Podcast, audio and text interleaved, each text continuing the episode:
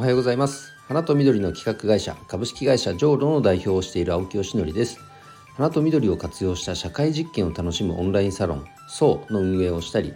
花と緑に関わるプロジェクトだけを扱うクラウドファンディングサイト種と実の運営をしたりこれからの時代の新しい花送りの形花向けの展開をしたりしています、え、さて本題に入る前にお知らせです。えー、オンラインサロン SO ではですね今4期生の募集をしております、えー、花×〇〇植物×〇〇そういった社会実験、まあ、プロジェクトを通じて花を使ってなんかこう社会の役に立ちたいなとかね。なんかこう困りごとを解決したいなとか。あとはなんかシンプルに楽しいことしたいなと。そんな風に考えている方が集まって、えー、いろいろそのプロジェクトごとテーマを作って実際にそれを進めていくということをやっております。今同時進行で6つのプロジェクトが進んでおります、えー、どんどんね業界外の方々お花がシンプルに好きという方こういう方が、えー、集まり始めていますので、えー、ぜひとも興味ある方は、えー、参加費はね1ヶ月間無料になりますので、えー、その間にえーと、まずはサロンの中を覗いていただいて楽しそうだなと思ったら2ヶ月目以降継続していただくというふうな使い方をしていただければいいかと思います。まずは一度ね、ぜひ覗いていただけたら嬉しいです。プロフィール欄の URL から覗いてみてください。えー、ということで、えー、今日の本題です。今日はですね、ちょっとお仕事直接的なそのお仕事の話というよりかは関連はしてるかな？僕の中では。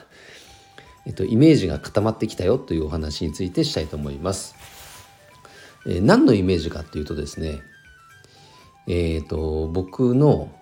まあ、自宅兼今事務所なんですけど、えっとまあ、この家の敷地の中にはですね、まあ、住んでるこの母屋とあと2ついわゆる物置土蔵があるんですね。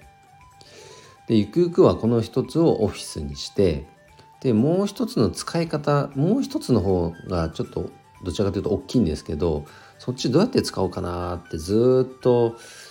迷ってはいたんですけど最近なんとなくイメージが固まりつつありまして、えー、ここですねいわゆるゲストルームみたいな形に改装してであのやっぱり来客されたお客様特に、まあ、サロンメンバーさんがねなんか長野にも行っていいですかというふうに来てくださった場合にそのままね一緒になんか食事でもしながらで食事したらやっぱお酒も飲みたくなりますからでお酒も飲んだらそのまま泊まれるというような場所をご提供できたらなんか楽しそうだなと思って今そんなイメージ妄想をし始めていますというかだいぶそのイメージが固まってきました。でそうなると、まあ、このね自宅の一角をやっぱり来ていただいたお客様にとってもすごくなんか楽しい場所というかあなんかいい場所だなと思ってもらうようにするにはなんか少しずつねコンテンツを増やしていかなきゃいけないなと思ってるんですけどまあ、その一つでもあり、まあ、僕がずっと絶望していた あのとあるものが先日入荷いたしましてそれがピザ窯でございます。もうね一言で言って最高ですね。あのたまたまインスタだっけななんだっけな忘れちゃったけどこの流れてくる広告で発見したんですよ。うわこのピザ窯すげえいいなっていうものを。あの持ち運びもできて組み立ても簡単で。なので自宅であのもう完全に固定でねレンガ作りのピザ窯を設置するってことではないんですけど持ち運びできるので例えばなんかどっかねキャンプ行くっていう時にもその窯を使えますし。でどっかねキャンプじゃなくてもサロンメンバーさんのところに今度逆に行くっていう時にもこのピザ窯使えますので非常に便利。でそれでいてやっぱ性能も抜群であの窯の中の温度が400度500度まで上がるので本当お店で食べるようなあの外はカリッ中はふわっというあのもちもちのピザがねできるんですよ。本当美味しかった。昨日やってみたんですねであの釜の性能はもちろんのことやっぱ生地をちゃんと前日から仕込んでおいて寝かしておくっていうことが大事なんですね。まあ、ど素人なんであなるほどそういうそういうもんなんだっていうのが昨日初めて分かったんですが出来合いのものとあえて比較してみたんですけどやっぱね買ってきた生地っていうのはもちろんね美味しいんですけどやっぱ作っ前日から仕込んでふわっとしたあの生地と比較するとねやっぱ全然食べ応えが違いましたね。あ寝かしておいた生地の方が圧倒的に美味しかった。で肝心のこの焼き具合ですけどもちゃんと釜の中が400度以上になるのでね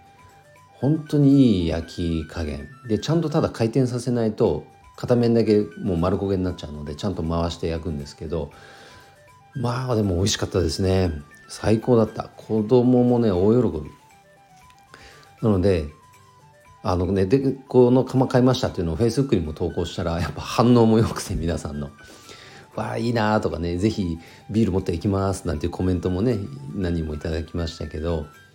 あやっぱりなんかそういう時間をなんか過ごしたいなと思ってる方って結構多いんだなっていうのも感じました。そのための一つのアイテムとしてピザ窯っていうのはとっても重要な役割を果たしてくれそうです。なのでサロンメンバーさん含めてね取引先様との交流を深めるっていう意味でもこのピザ窯を使う。そしてこの場所をちゃんとオフィスとねゲストルームを整備していく。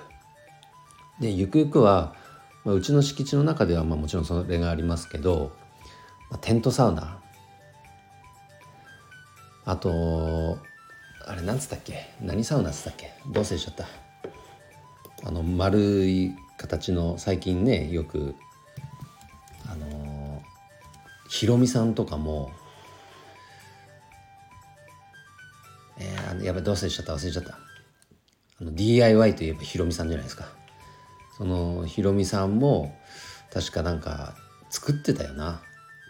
あの筒筒っぽいあのサウナ忘れちゃった。まあいずれかをやっぱねこの敷地に設置してでなんかこのさらにお客様に喜んでもらえるようなそういう場所にしていきたいなと思ってます。土地自体はあるのでねなんかできることを考えたいなと思います。で畑もあるからそこでハーブなんかを育てて。で野菜は今作ってるからちゃんと自分も農業できるようにね少しずつなんか農業も学びながらそんなエリアにしていけたら非常になんかねこう、まあ、僕らも幸せだなと思います。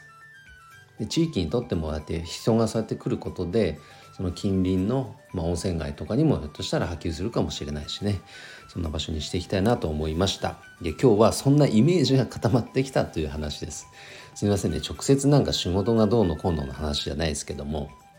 そんな楽しみをね設けるのも仕事を楽しむ一つのコツだと思いますのでねそんなお話をさせていただきました。ということでえ今日の配信は以上で終わります。